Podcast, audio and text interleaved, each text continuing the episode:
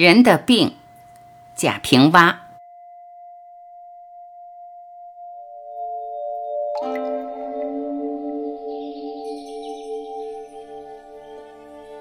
我突然患了肝病，立即像当年的四类分子一样遭到歧视。我的朋友已经很少来串门，偶尔有不知我患病消息的来，一来又嚷着要吃药喝，行李坐卧狼藉无序。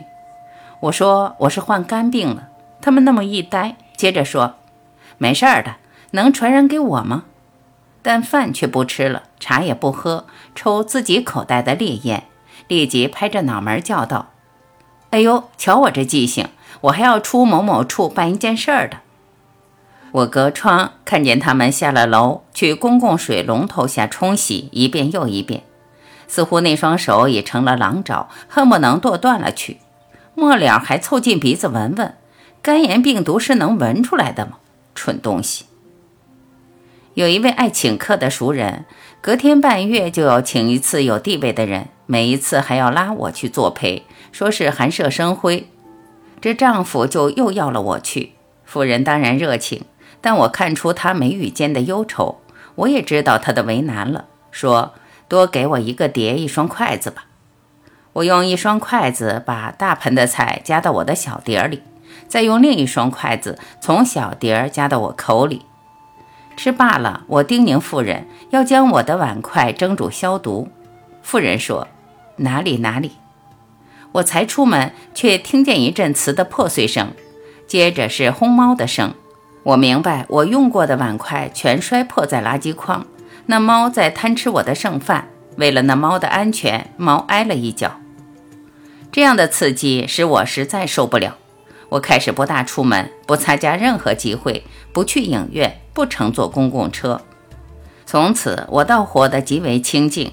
左邻右舍再不因我的敲门声而难以午休。遇着那可见不见的人，数米外抱拳一下就敷衍了事了。领导再不让我为未请假的事一次又一次写检讨了。那些长舌妇和长舌男也不用嘴凑在我的耳朵上是是非非了。我遇到任何难缠的人和难缠的事，一句“我患了肝炎”便是最好的顿词。妻子说：“你总是宣讲你的病，让满世界都知道了，歧视你吗？”我的理由是：世界上的事，若不让别人尴尬，也不让自己尴尬，最好的办法是自我作践。比如我长得丑，就从不在女性面前装腔作势，且将五分的丑说成十分的丑，那么丑中倒有它的另一可爱处。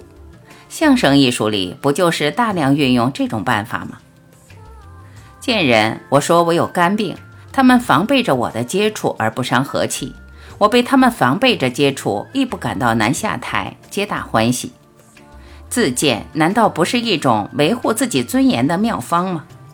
再者，别人问起你这些年是怎么混的，怎么没有更多的作品出版，怎么没有当个某某长，怎么没能出国一趟，怎么阳台上没植花，鸟笼里没养鸟，怎么只生个女孩，怎么不会跳舞，没有情人，没一封读者来信是姑娘写的。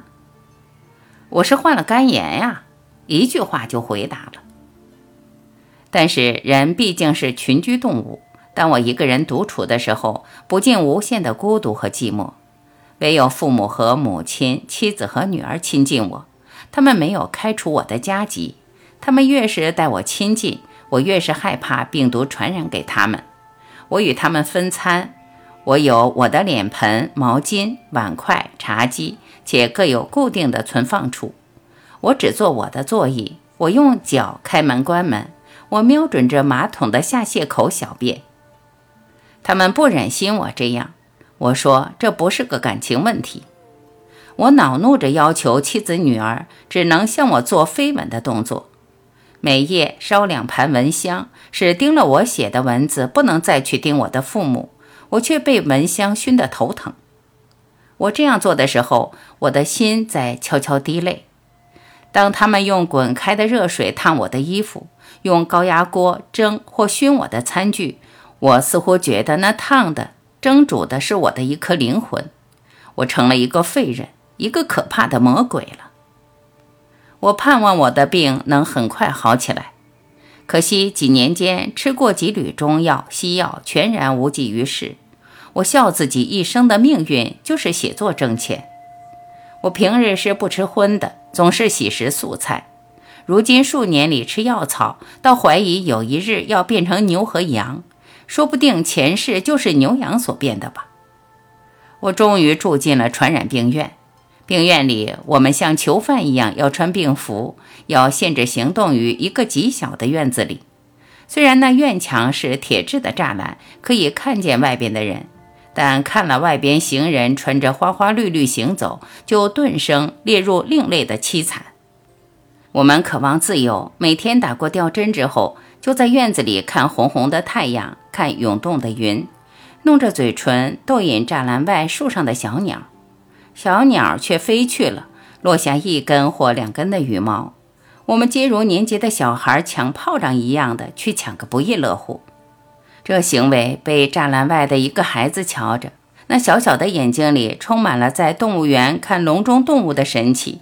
他竟大胆地走近了几步。他的母亲，一个肥胖的女人，就喊：“走远点儿，那是传染病。”这话使我潸然泪下，我只有背过身去，默默地注视着院中的一片玫瑰花和花坛上的一群黑色的蚂蚁。啊，美丽而善良的玫瑰不怕传染，依旧花红如雪；勇敢的那蚂蚁不怕传染，依旧在为我们表演负重的远距离运动。这一夜晚，我们皆要等到很晚方回去睡。那依旧洁亮的月亮，它随我们到了栅栏里。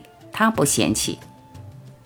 我们最不喜欢看到的是栅栏角上的那一个蜘蛛网，它好大，状若一个筐篮，为我平生之少见。我们傍晚用杆子挑破它，第二天它又完好无缺，像一个通了电的铁网，又像是监视我们行动的雷达。我们无可奈何，开始产生一个恶毒的念头，后悔我们为什么要声张自己是肝炎患者。为什么要来住传染病院？人们在歧视我们，我们何不到人群广众中去？要吃大餐饭，要挤公共车，要进影院，甚至对着那些歧视者偏去摸他们的手脸，对他们打哈欠、吐唾沫。那么我们就是他们中的一员，他们就和我们是一样的人了。病院中的人都是面色青黄，目光空洞，步履虚弱。看着他们的形象，我也知道自己的模样。我们是忌讳用镜子的，但我们对黄色并不反感。黄在中国是皇帝的象征，于世界也是流行色。于是我们都显得亲热，在过道上、院子里，谁和谁见了都要点头，微笑也随之绽开，似乎我们有缘分，数十年前就认识似的，互相询问名称和单位。医生和护士是从不唤我们名姓的，直呼床号。世界上叫号的只有监狱和医院。我先是加二三五，后一个病号出院了，我正式成了二三五。二三五，二三五，这是在买饭了，饭勺不挨着我的碗，热汤几次就淋在我的手上。二三五，二三五，这是护士在送体温表了。他们查看了温度，便去我们看见的地方洗手。我先是极不习惯这种叫号，但后来想通了。贾平凹不也是一个代号吗？虽然二三五不是爹妈为我起的名字，可现在满社会不是都在叫张书记、李主任、刘主席吗？在医院的西楼角，也即在厕所的旁边，是有一棵古槐的。古槐的树杈上，白天常见到卧一个猫头鹰。每到夜里，它就叫了。它一叫，我们都惊慌起来，肯定在第二天定要抬出去一个的。这不是迷信，一定是猫头鹰闻着了誉王人的气息在鸣叫。大家都走出来，默默地注视着一个裹着床单的躯体出太平间。他永远太平，无烦恼苦痛了。他的毛巾、牙具被拿出来放在窗台。他的母亲或者他的妻子在地上滚着哭。这时候有许多苍蝇在嗡嗡叫，哪一个是他的灵魂所变呢？我们无声地祈祷他灵魂安妥，却不愿有苍蝇落在我们身上。从此，我们皆害怕猫头鹰。但我们没有一个人敢诅咒他，更没有人动手打他，甚至连这个念头都没有。当一日数次去厕所经过古槐下，都不自觉地往树杈上看看，那是惊慌的一看，也是盼望的一看。我们在心中默默地向他祈祷，期望他能饶恕了自己。我至此方明白，人人恨阎王，却还给他修庙塑像，称他是阎王爷的原因。而猫头鹰也该是称作爷的，也该是有庙和塑像的。人怕什么，又奈何不了，人就想着法儿去讨好，去供奉，这就是世上神的产生。猫头鹰就是一个神的。在这个监狱式的大地里，我们病人是互不歧视的。它同监狱的区别正在这里：犯人是要互相监督、互相打小报告而争取减刑，这是因为他以前曾经犯过人，以犯人入狱，又以犯人减刑出狱。我们患了病，并不是企图犯人，入院的一半是为了自己，一半也是为了不犯了别人，所以我们互相关心体贴。没有一个出院，我们欢心庆贺他的康复，也为了自己能治好而高兴；没有一个入院，我们多半却为他传染了病而悲伤。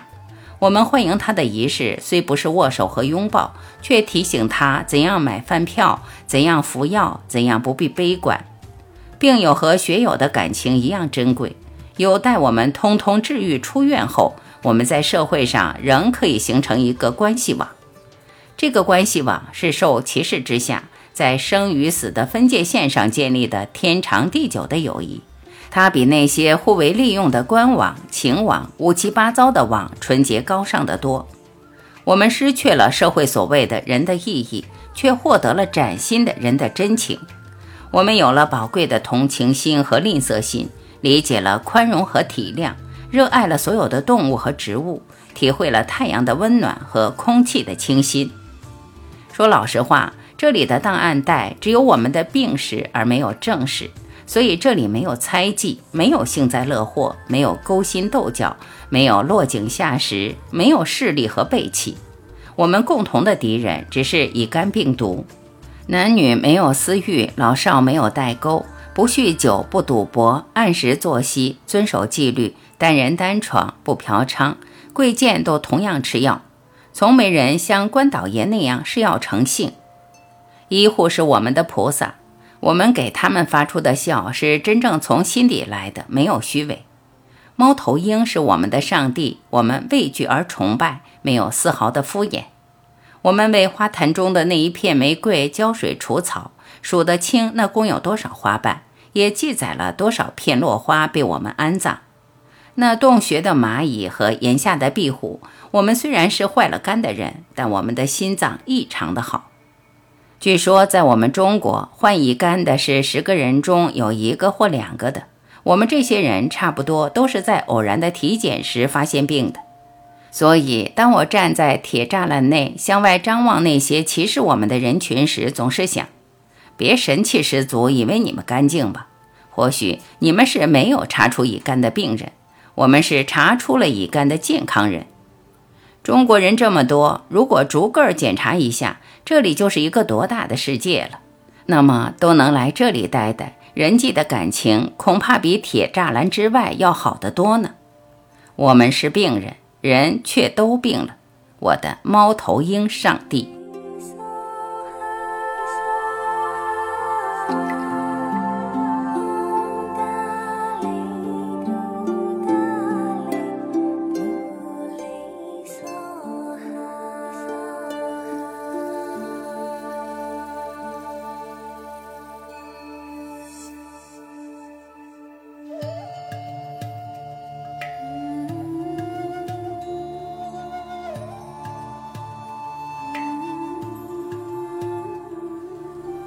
感谢聆听，我是婉琪。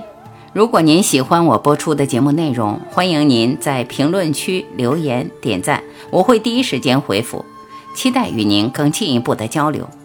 好，今天我们就到这里，再会。